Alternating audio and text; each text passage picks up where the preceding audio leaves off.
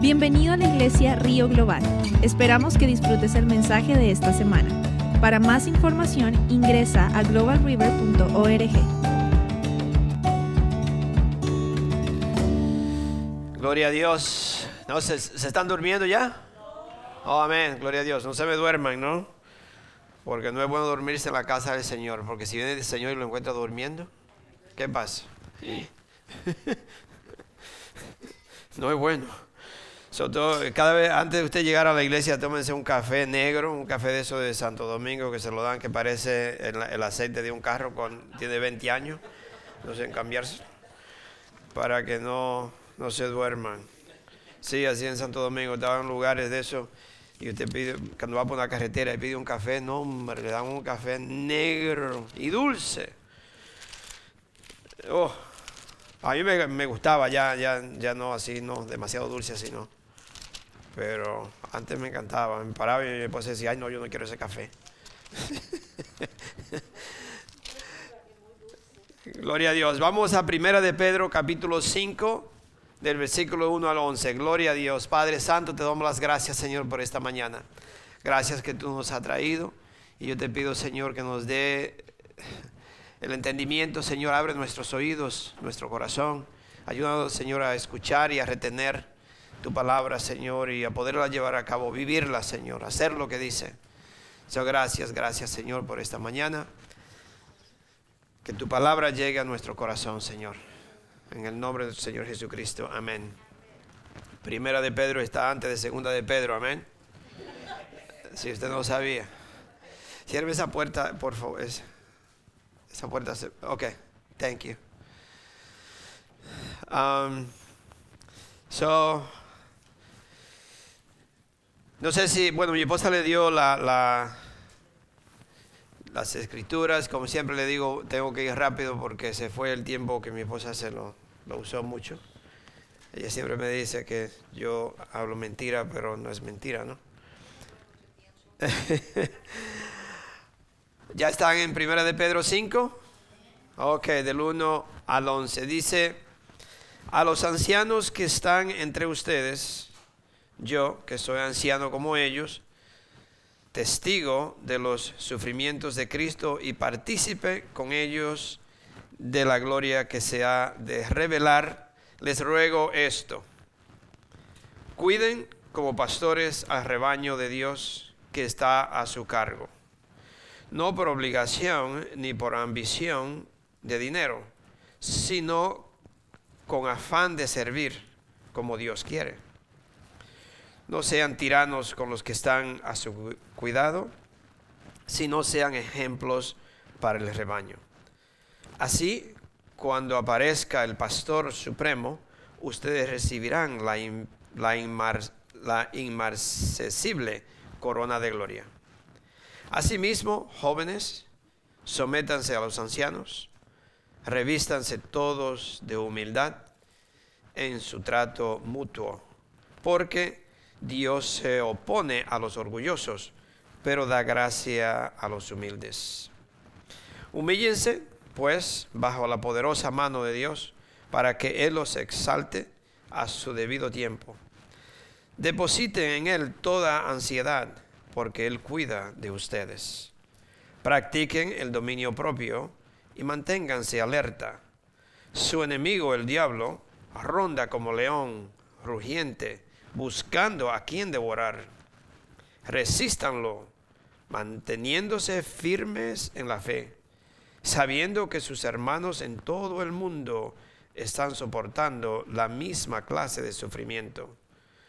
Y después de que ustedes hayan sufrido un poco de tiempo, Dios mismo, el Dios de toda gracia, que los llamó a su gloria eterna en Cristo, los restaurará y los hará fuertes, firmes y estables. A Él sea el poder por los siglos de los siglos. Amén. Amén. El título de la predicación de hoy, si ustedes, eh, bueno, yo creo que mi esposa le puso ahí, le escribió, es lo- los enemigos, o los tres enemigos del creyente. Yo le, le tengo aquí los tres grandes enemigos del creyente. Y de eso vamos a hablar hoy. Y sería bueno poner atención. ¿Cuándo de ustedes, si tiene un enemigo, quiere saber si está cerca de usted o si o no, se mudó al lado mío? sí, hay, hay un programa, algo aquí en los Estados Unidos que cuando una persona eh, ha violado un niño, una niña, eh, tiene como una etiqueta y donde quiera que vive tiene que reportarse y le reportan a, a los vecinos donde, que hay una persona así viviendo cerca de uno, ¿no? Entonces uno tiene que saber si un enemigo está cerca de nosotros, sí o no. No sería bueno saberlo. So, Dios quiere dejarnos saber de tres enemigos que siempre le van a hacer la vida imposible al cristiano, a nosotros. So, cuando Pedro escribió esta, esta carta o esta, esta epístola, ah, en ese entonces se hablaba eh, mucho o, se hablaba negativamente de los cristianos.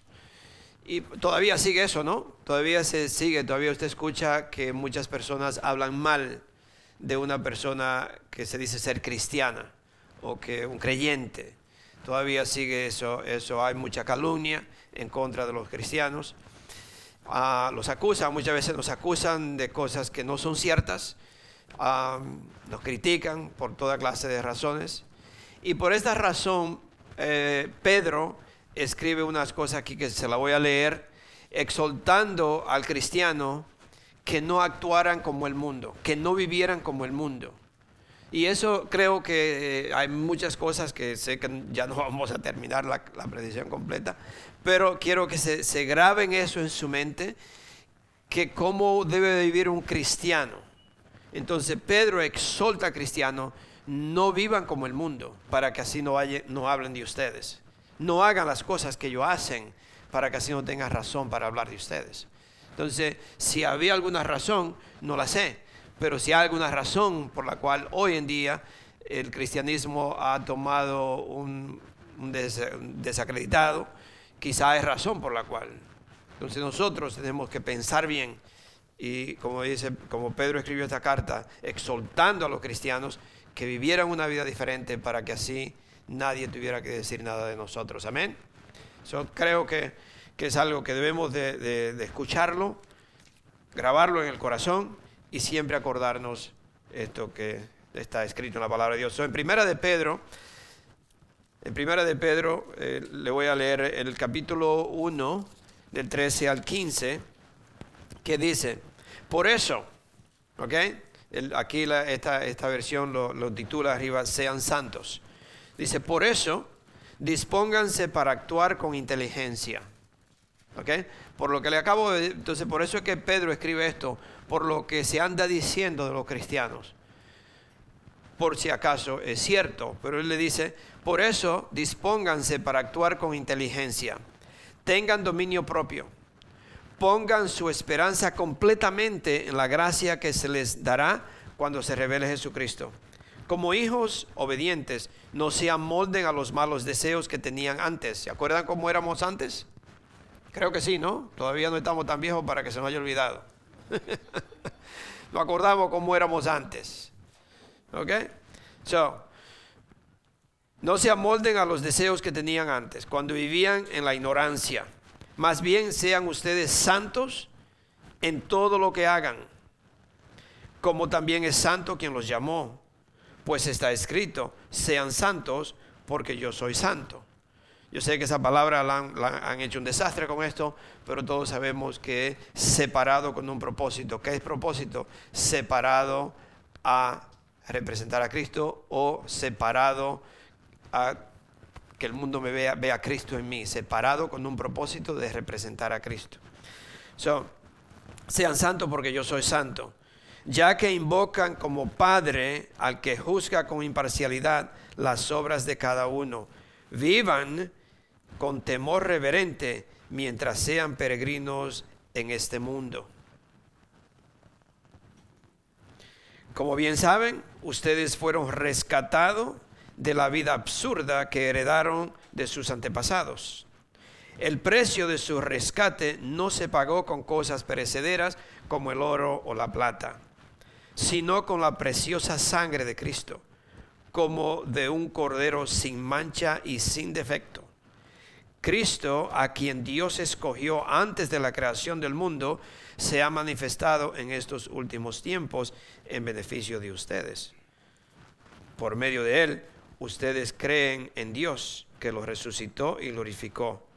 De modo que su fe y su esperanza están puestas en Dios. Amén. So, acuérdense que, que Pedro nos está exaltando a nosotros a vivir una vida diferente, a vivir una vida santa, a reconocer quién somos, Dios nos ha rescatado de, la vida absurda que vivíamos antes. No vamos a actuar como vivíamos antes, no vamos a hacer las cosas como las hacíamos antes.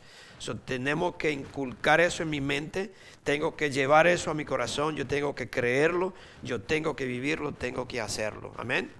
En ese, mismo capítulo, primera de Pedro, el capítulo 2, el versículo de 9 al 10, de 9 al 12, perdón, dice, pero ustedes está diciendo lo mismo porque se refiere, cuando usted ve esa palabra, muchas veces dice entonces o pero, es porque se está refiriendo a algo anterior. Entonces dice, pero ustedes ahora, pero ustedes son linaje escogido. ¿Cuánto lo creen? Nosotros somos un linaje escogido. Somos un real sacerdocio, dice la palabra de Dios. Que Dios lo está diciendo, no el hombre. Dios lo dice. Pero ustedes son linaje escogido, real sacerdocio, nación santa, pueblo que pertenece a Dios, para que proclamen las obras maravillosas de aquel que los llamó de las tinieblas a la luz admirable. Ustedes antes ni siquiera eran pueblo, pero ahora son pueblo de Dios. Antes no habían recibido misericordia, pero ahora ya la han recibido. Queridos hermanos, les ruego como extranjeros y peregrinos en este mundo que se aparten de los deseos, de los deseos pecaminosos que combaten contra la vida.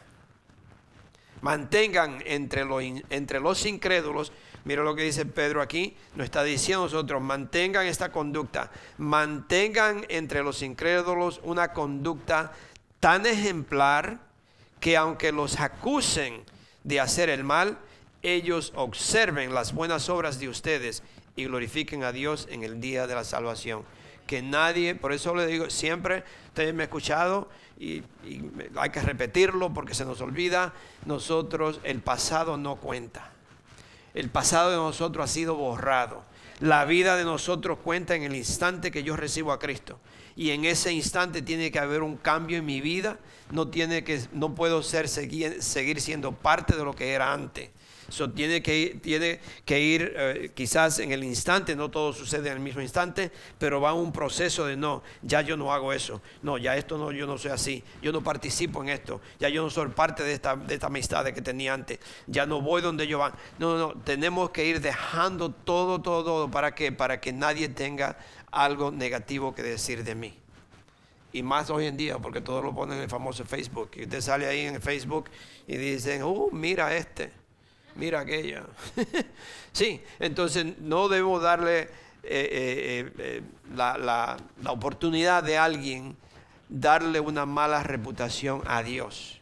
Porque el otro capítulo que acabamos de leer, el otro cuando le leímos, dice que nosotros somos hijos de Dios. Amén. Entonces como hijos de Dios tenemos que proteger esa imagen de Dios proteger la imagen de lo que es un cristiano, de cómo vive nosotros, de la protección de la iglesia, de todo. Es decir, que es una protección muy grande que nosotros tenemos que, pelear esto para no permitir que alguien hable mal de nosotros. hoy yo le voy a hablar de, de los tres enemigos que todo creyente tiene que enfrentar. Tres enemigos que todo el creyente va a enfrentar. Usted lo enfrenta, yo, todos nosotros los enfrentamos. Y quizás, o aquí le voy a decir que el primer enemigo es el enemigo, es el mundo. El mundo. Muchos líderes, muchas personas cristianas son tentadas a actuar como el mundo. Actúan como el mundo y quizás no se dan cuenta. Muchas personas quieren dominar a los demás. So, primer, el, primero que le quiero leer es en, eh, primera de Timoteo 6, del 9 al 10.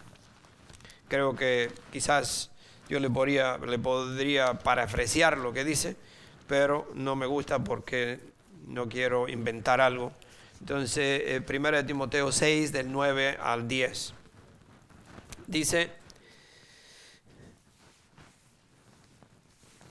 ¿ya están ahí? Amén, gloria a Dios. Dice, los que quieren enriquecerse caen en la tentación y se vuelven esclavos de sus muchos deseos.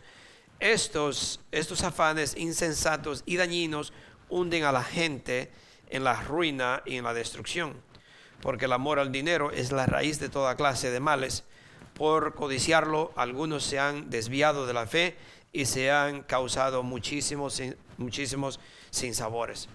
Hermano, es el dinero, las cosas del mundo, la avaricia, es algo que ha llevado a muchos líderes en verdad a torcer la palabra de Dios, a buscar ganancias, a hacer cosas que no están bien solamente para obtener, yo diría, ganancias o tener dinero. Y por eso tenemos que tener mucho cuidado cómo nosotros escuchamos, cómo nosotros nos dejamos llevar por el mundo. Y eso no es solamente para los líderes, no es solamente para los pastores, no es solamente, sino para todos nosotros. ¿Qué yo estoy haciendo si el dinero se convierte en un Dios para mí? Y todo, muchas veces uno deja de servirle a Dios, deja de venir a la iglesia, deja de pasar un tiempo con la familia, lo que sea, por ganarse 20 dólares más. Y, y no se da cuenta que lo que está haciendo es un Dios del dinero entonces eso lo lleva a apartarse de Dios. Muchas personas también, como le dije, quieren dominar a la gente. Y si usted quiere ver, eh, se quiere ver algo, es, en Mateo 20, de 20 al 21, donde, donde la, mamá de Juan y Jacob vino a Jesús y le dijo, ordena que, que uno de que mis hijos se sienten uno a la izquierda y uno a la derecha. Entonces le estaba como exigiendo al Señor y eso hace el mundo. El mundo quiere una posición.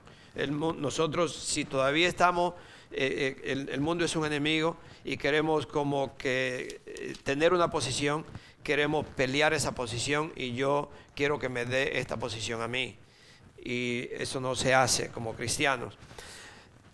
Pero hay algo aquí que, me, que me, llega y es ah, ah, en el capítulo 19 Jesús dijo algo que eh, eh, esta, esta, ella se acordó de esto y por eso fue que la llevó a decir esto. Jesús, le, dice en el, versículo 28, que quizá usted no lo tiene, del capítulo 19 de Mateo, les aseguro, respondió Jesús, que en la renovación de todas las cosas, cuando el Hijo del Hombre se siente en su trono glorioso, ustedes que me han seguido se sentarán también en doce tronos para gobernar a las doce tribus de Israel. Inmediatamente esto se le quedó. ¿Cuántos de nosotros se nos quedan todas las promesas que Dios hace, pero no, no, no se nos olvida qué tengo que hacer para poder obtenerla? Se nos olvida solamente, oh Dios, tú dijiste, cuando usted le ofrece algo a un hijo, especialmente no le quiero hablar a los jóvenes porque todavía los jóvenes están aquí, no lo quiero ofender, right, right, uh, Isaac, I don't want to offend you, brother. Pero cuando uno le ofrece uno algo a un joven, no se le olvida. Pero usted le dice, yo te dije que hiciera, pero se le olvida lo que usted dijo que hicieran, pero quiere que usted le dé lo que le ofreció. uh, sí. Eh, pero cuando usted va entrando en edad, se va dando cuenta de que uno tiene que hacer algo para obtener algo. No, como hemos escuchado, las cosas no son gratis. Yo tengo, que, yo tengo que tener un comportamiento, yo tengo que, tener un respeto, yo tengo que hacer esto para poder llegar a esto.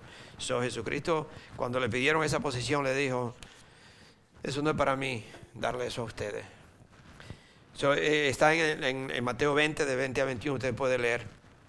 También eh, Lucas nos escribe que hubo una discusión eh, hubo un, intercambio de palabras, yo decía, eh, entre, los, entre los discípulos, por esa misma razón, porque estaba actuando como el mundo. Y nosotros no debemos actuar como el mundo, está en Lucas 22, del 24 al 31, usted lo puede leer, donde empezaron a decirse quién va a ser el, el, principal o quién va a ser el mejor, y empezaron a, discutir, y Jesús, Jesús tuvo que reprenderlos. usted lo puede leer que también está en Lucas 22, del 24 al 31. Por eso le damos todos los versículos para que usted vaya a la casa y lo lean. No solamente que yo le diga, que usted lo lea y empiece a meditar en lo que Dios le está hablando. Dios no está hablando a nosotros. So, el pelear o envidiar una posición no viene de Dios. Nosotros como hijos de Dios no podemos pelear en una posición ni envidiar la posición de otro. Cuando alguien Dios lo llama, cuando Dios lo elige, cuando Dios lo, mueve, nosotros debemos de, venir al lado de esa persona, apoyarlo, ayudarlo y decirle, gloria a Dios mi hermano, aquí estoy para ayudarle. ¿Cómo le podemos ayudar para que Dios haga la obra que Dios ha elegido para usted? Siempre, como sea, sea en la iglesia, sea en un trabajo, donde quiera que estemos porque de acuerdo a la reacción mía hacia esta persona es que Dios me va a bendecir a mí, es que Dios me va a mover a mí. Pero si yo empiezo a, hacer chisme o a, envidiarle la, posición, eso me, retrasa atrás, me pone más atrás. Eso tenemos que estar seguros que nosotros no peleamos una posición ni tampoco vamos a discutir para quitar a otro de la posición que Dios le ha dado. So, actuar con el mundo también es darle, darle preferencia o favoritismo a alguien. Estamos estudiando el libro de Santiago y en Santiago habla de mucho, mucho de esto, cuando uno le da favor a una persona. Y favor no es solamente que usted llegue a una persona, como lo leímos, que llega bien vestido y usted lo sienta al frente, o usted porque tenga dinero, la, iglesia, y desafortunadamente eso está pasando también, donde muchas iglesias a reconocer a alguien que, que puede diezmar, que puede dar ofrendas, lo tratan de una forma diferente porque esta persona no vas a ayudar. Yo le puedo decir, eh, yo no creo que en verdad nuestra iglesia hace eso. Ahora quizás esté equivocado, pero yo no creo que nosotros hemos tratado o hemos manipulado a nadie porque tenga dinero o porque no tenga dinero. Creo que no. Yo le pido a Dios que no. Sabe que no haya eso en nosotros. Pero también hay forma, otra forma también de, mostrar el favoritismo. Y es cuando usted conoce que alguien tiene alguna, alguna posición de algo, una, persona puede tener un, don de, trabajar o de hacer cosas y usted quiere hacer una amistad con esta persona para que esta persona más adelante lo ayude en una construcción, a pintar su casa o lo que fuera o a comprar un bistec en una tienda por ahí que el, que el, trabajador es manager. No. no podemos, entonces eso también es lo mismo. Eso es tratar de, de, manipular a alguien para ganar favor con esa persona. Y nosotros como cristianos, como hijos de Dios, tenemos que ser totalmente apartarnos de todo eso. Amén. También en Santiago 3, del 13 al 16, ese le voy a leer, también lo dice, y eso que le dije primero está en, Santiago, capítulo 1, del, perdón, capítulo 2, del 1 al 4, ustedes lo tienen ahí, y Santiago 3, del 13 al 16, también le quería leer rapidito.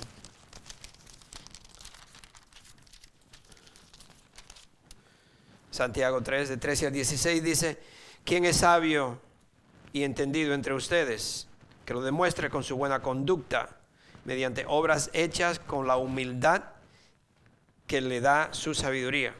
Pero si ustedes tienen envidias amargas y rivalidades en el corazón, dejen de presumir y de faltar a la verdad. Esa no es la sabiduría que desciende del cielo, sino que es terrenal, meramente humana y diabólica meramente humana y diabólica. Porque donde hay envidias y rivalidades, rivalidades también hay confusión y toda clase de acciones malvadas. Amén. So, como cristianos siempre tenemos que acordarnos todo esto para nosotros, para no dar, eh, eh, eh, para que, como dice, no, no dar la oportunidad que el mundo vaya a hablar de mí, que la gente vaya a hablar de mí, que alguien tenga un mal testimonio mío. Amén. Entonces, ¿cuál es la mejor arma de un cristiano cuando alguien nos quiere, cuando alguien miente en contra de nosotros? ¿Cuál es, la mejor arma de un cristiano cuando sabemos que alguien está mintiendo, que alguien no está diciendo la verdad o que está hablando en contra mía? La mejor arma, mi hermano, es vivir una vida santa que nadie le pueda criticar. Eso es lo mejor, no es, no es discutir con la persona, no es defenderme con la persona, no es empezar yo a hablar mal de esa persona, sino es yo tengo que vivir una vida santa que nadie me puede criticar. Hágalo todo bien. Hasta cuando usted sale del supermercado y usted lleva con el carrito, no lo deje en el medio del parqueo, llévelo donde lo está supuesto a dejar. Para que nadie diga, mira este, yo lo vi en la iglesia y mira cómo deja el carro en el medio. O lo tira. Muchas veces yo he visto personas, no sé si son cristianos, no lo conozco, pero algunas veces está vacío y allá tiene la, donde se para y de aquí le dan un empujón que esa corra llega hasta allá. Sí, o le dejan basura al carrito. No, tan siquiera eso, mis hermanos. Ni eso. Usted se come un chicle, no tire el papel en, el, en el parqueo porque ahí hay mucho papel. No, usted no lo haga. Porque somos cristianos. Somos cristianos. Y es en todo que debemos darnos cuenta. Yo no voy a hacer así. Yo llevo el carrito, aunque tenga que caminar, aunque esté lloviendo, pero llévelo y póngalo donde va. Porque somos hijos de Dios. Que nadie, nadie pueda decir nada de mí, que nadie me vaya a criticar. Pero yo le voy a decir que si esa crítica es cierto, lo que están diciendo, si usted sabe que es verdad, que lo que usted ha hecho está mal y que, y que merece que lo critiquen, entonces arréglelo, cambie esa situación. Como hijos de Dios, yo tengo inmediatamente que reconocer, no está mal, alguien me criticó por esto y es cierto. Entonces yo no tengo que, que pelearme con esa persona o andar diciendo esto, no, yo tengo que cambiar esa situación. Pero si no es cierto lo que están diciendo, usted parece como un patito ahí en el, en el agua cuando está lloviendo, que nada le cae encima porque usted sabe que no es cierto y yo sigo sirviéndole a Dios. Porque no es cierto lo que están diciendo de mí. Pero usted lo sabe que no es cierto. Entonces, eso es, ahí es la diferencia que nosotros como hijos de Dios tenemos que saber si es cierto, yo tengo que cambiar esto, yo tengo que arreglarlo, pero si no es cierto, yo no tengo que por qué darle oído a esto, yo no tengo por qué eh, andar hablando mal de esa persona que habló mal de mí, no, porque yo sé que no es cierto, que se arregle con Dios, yo sigo sirviendo a Dios. Amén. Gloria a Dios. So, olvidarse de eso. Ah, el segundo enemigo que podemos, que vamos, que siempre enfrentamos es la famosa carne, la vieja naturaleza, lo que era antes, cómo vivía, lo que hacía. Y eso son cosas que debemos de, de pelearla siempre. la vieja naturaleza de nosotros si ha sido crucificada, pero muchas veces nosotros hacemos que, que, recobra vida de nuevo. En Mateo 6, Mateo 6, del 1 al 4, dice, Mateo 6, del 1 al 4 dice, cuídense de no hacer sus obras de justicia delante de la gente para llamar la atención si actúan así, su Padre que está en el cielo no les dará ninguna recompensa. Yo creo que ustedes no tienen este, esto en el, en el papel que mi esposa le dio, pero lo pueden escribir en Mateo 6. Su Padre está en el cielo, no le dará recompensa si actúa de esa forma. Por eso, cuando dé a los necesitados, no lo anuncies al son de trompeta, como lo hacen los hipócritas la, en las sinagogas y en las calles para que la gente les rinda homenaje. Les aseguro que ellos ya han recibido todos, toda su recompensa. Más bien, cuando des a los necesitados, que no se entere su mano izquierda de lo que hace la derecha, para que tu limosna sea un, en secreto. Así tu Padre que ve lo que se hace en secreto, te recompensará. Sí, muchas, muchas personas quieren, quieren, quieren eh, eh, anunciar lo que hacen y lo que hice y mira cómo yo he hecho esto, yo he hecho aquello y el pastor ni siquiera me reconoce y mira yo, yo soy esta persona, yo soy aquello. ¿Sabes qué? Esa persona no recibe nada de Dios porque lo que busca es reconocimiento, lo que busca es una posición, lo que busca es que el pastor le, le tape la falta que tiene y eso en la iglesia de Global River Church no lo vamos a hacer. No, Desafortunadamente yo le digo así porque, como siempre le digo, lo que usted ve es lo que Dios ha puesto delante de usted. No hay nada que, nada que, que presumir ni nada que esconder. Amén. So, vivir siempre, acuérdense de todo esto. En Colosenses capítulo 3, del 5 al 17, vamos rápido porque dice que los tiempos, en los últimos días los tiempos se acortan. Yo creo que todos los domingos, no sé quién es, pero el, tiempo se acorta. no sé si es el enemigo que lo, que lo hace que ese reloj se vaya más rápido. En, en Colosenses capítulo 3, del 5 al 17, un poquito largo, pero me gustaría leérselo. Dice, por tanto, hagan morir todo lo que es propio de la naturaleza terrenal inmoralidad sexual, impureza, bajas pasiones, malos deseos y avaricia, la cual es idolatría. Por estas cosas viene el castigo de Dios. Ustedes las practicaron en otro tiempo cuando vivían en ellas. Es decir, que estaba bien que la practicamos en otro tiempo porque en ese tiempo no conocíamos de Dios. No éramos, no éramos elegidos por Dios, no, no lo conocíamos. Entonces en ese tiempo estaba bien. Por eso cuando usted ve una persona que vive en el mundo, que no conoce de Dios, que en verdad no sabe y actúa de esa forma, no lo juzgue. Tratamos de hablarle, de decirle y, tratar de ayudarlo, ¿sí? Para venir a Cristo, para que él pueda entender que en verdad anda mal. en ese entonces la practicábamos, pero ya es diferente. Ustedes la practicaron en otros tiempos cuando vivían en ella. Pero ahora abandonen también todo esto. Es decir, que todo esto sabemos que lo teníamos que hacer. Pero ahora, fíjense bien que ahora un cristiano no debe enojarse. Dice, pero ahora abandonen también esto. Todo, abandonen también esto. Enojo, el enojo, la ira, malicia, calumnia y lenguaje obsceno. Dejen de mentirse unos a otros ahora que se han quitado el ropaje de la vieja naturaleza con sus vicios y se han puesto el de la nueva naturaleza que se va renovando en conocimiento a imagen de su creador. En esta nueva naturaleza no hay griego ni judío, circunciso ni incircunciso, culto ni inculto, esclavo ni libre, sino que Cristo es todo y está en todos. Por lo tanto, como escogidos de Dios, santos y amados, revístanse de efecto entrañable y de bondad, humildad, amabilidad y paciencia. De modo que se toleren unos a otros y se perdonen si alguno tiene queja contra otro. Así como el Señor los perdonó, perdonen también ustedes. Por encima de todo, vístanse de amor, que es el vínculo perfecto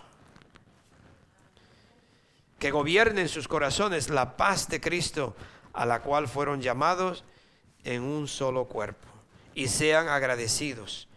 Que, na, que habite en ustedes la palabra de Cristo con toda su riqueza, instruyéndose y aconsejándose unos a otros con toda sabiduría.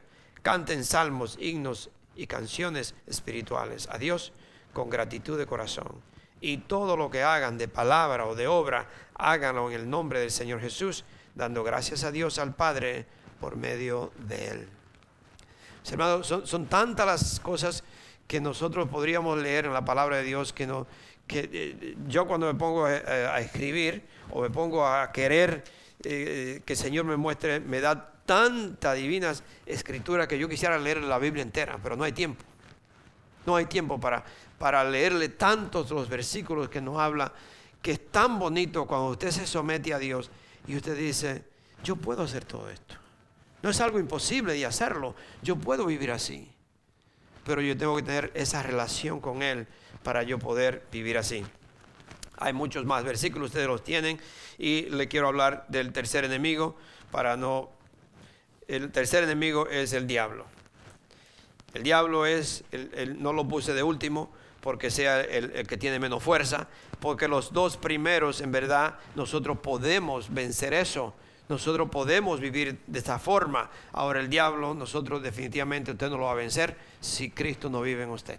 Si Cristo no vive en mí, si yo no tengo el Espíritu Santo, yo no puedo enfrentar al enemigo. Yo no puedo enfrentar las hazañas del Satanás, porque no lo voy a vencer. Pero en Cristo sí. So aquí en verdad eh, no es porque sea el menos, sino es que eh, no lo podemos hacer solo. Yo necesito tener, ser un cristiano, yo necesito tener el Espíritu Santo para poder vencer al enemigo. En Santiago 4:7 dice, resistan al diablo y él huirá de ustedes. Resistirlo siempre, siempre, siempre resistir al, al demonio y él va a huir de nosotros. Satanás es un adversario, es decir, que es un enemigo un enemigo. Acuérdense que le dije al principio, yo tengo que saber si el enemigo vive cerca de mí o no. Es, es un enemigo que lo que quiere es destruirnos, destruirlos. En, uh, en Lucas 4:13, usted lo puede leer, donde el enemigo usó todas las tentaciones con Jesús, y, pero le dice 4:13, dice que lo dejó hasta otra oportunidad. No importa que usted haya vencido a Satanás con la tentación hoy, Satanás anda buscando siempre cómo hacerlo tropezar. Todos los días, todo momento, anda buscando cómo hacerlo caer. So, él es un enemigo que no quiere destruir. Siempre, siempre está determinado a pelear constantemente con nosotros. Él nunca se cansa, nunca se cansa de atacarnos. Él no es, él no es un amigo, es un león rugiente que quiere devorar a lo quiere devorar, lo quiere devorar a nosotros. lo puede ver en Primera de Pedro 5, 8. Y tengo que terminar. Jesus. 5, 8. Dice, practiquen el dominio propio y manténganse alerta. Su enemigo, el diablo, ronda como león rugiente, rugiente buscando a quien devorar resístanlo, resístanlo, manténganse firmes en la fe. Resistan al diablo, resistan al enemigo, porque anda buscando cómo devorarlo, cómo destruirnos. Y, usted lo puede ver en lo natural, cuando un león quiere, quiere, quiere atacar a un animalito, comúnmente pone sus ojos, la vista, en un animal que está enfermo, un animal que está herido, o lo pone la vista en un, en animalito pequeño o a uno que se ha separado.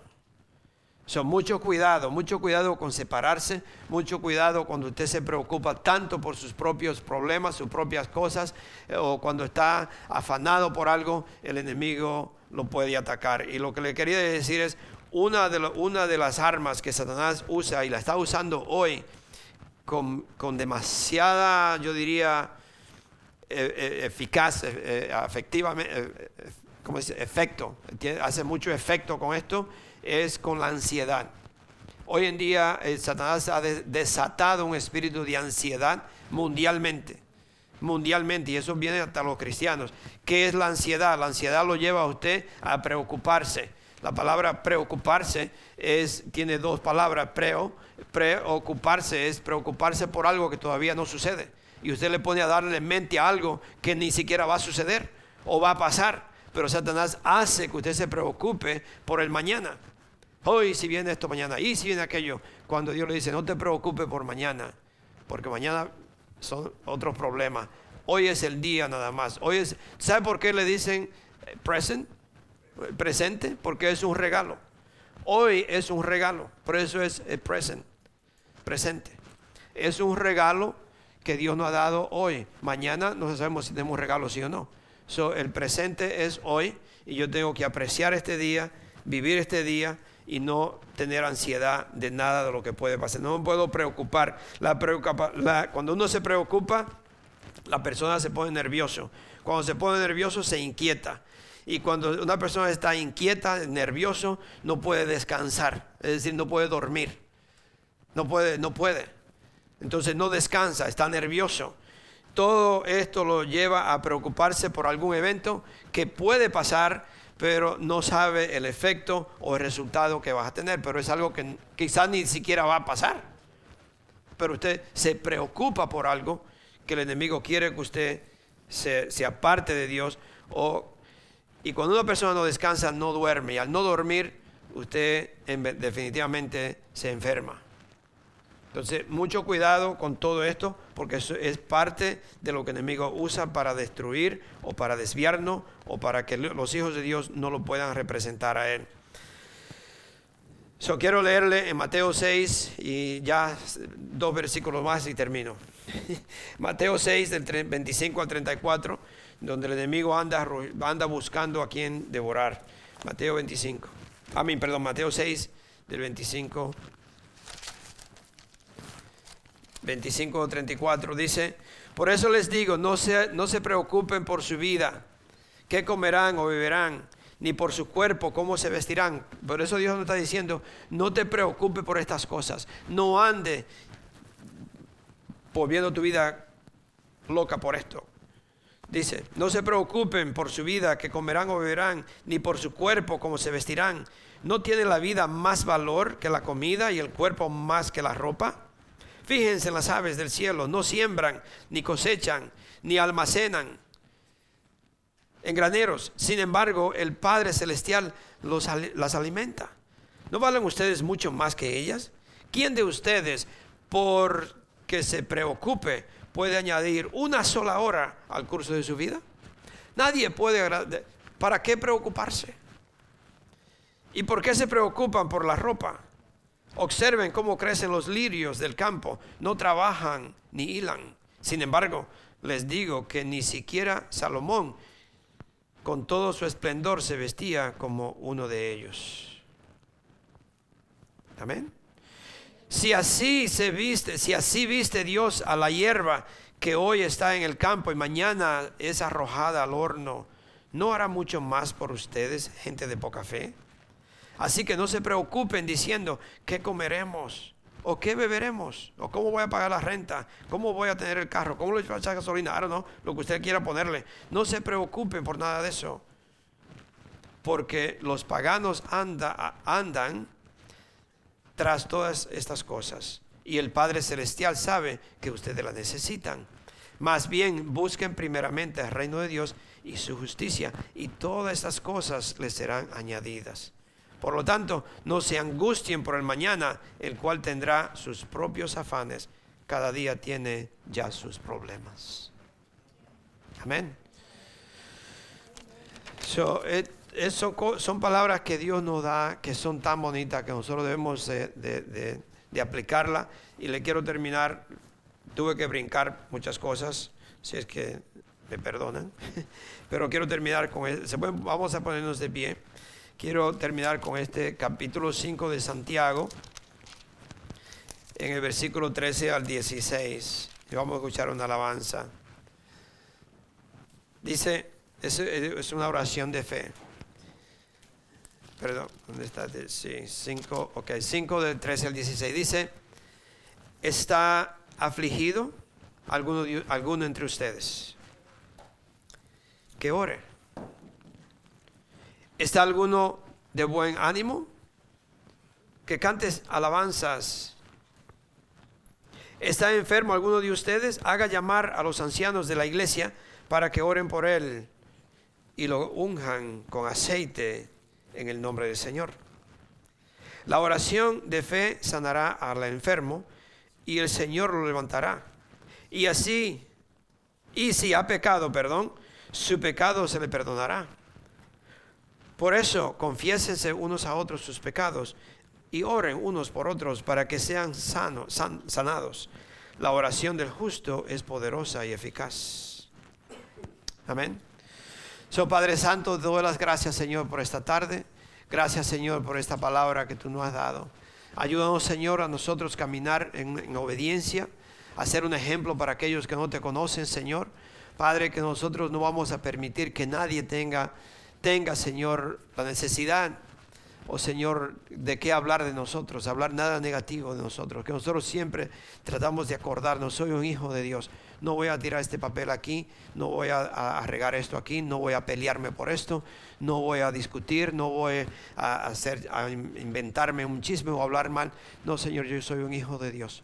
So Padre Santo, ayúdanos Señor a representarte de acuerdo a tu palabra, acordarnos que somos tus hijos y que vivimos en este mundo Señor para representarte a ti. Gracias, Señor. Bendice a estos tus hijos, Señor. Dale sabiduría a estos, Señor, que son mis hermanos en Cristo, que son nuestros hijos espirituales, Señor. Padre Santo, que tú nos des sabiduría a nosotros, cómo el enemigo quiere desviarnos, cómo el enemigo quiere atacarnos, Señor. Pero nosotros, como dice tu palabra, resistir toda tentación del enemigo, resistir al enemigo y él tendrá que huir de nosotros. So, gracias, Padre Santo. Te pido, Señor, que nos cuide, que nos, que nos dé, Señor, la sabiduría para cómo seguir adelante en este mundo. Gracias, gracias, Señor. En el nombre de nuestro Señor Jesucristo. Amén. Amén. Vamos a escuchar esta alabanza.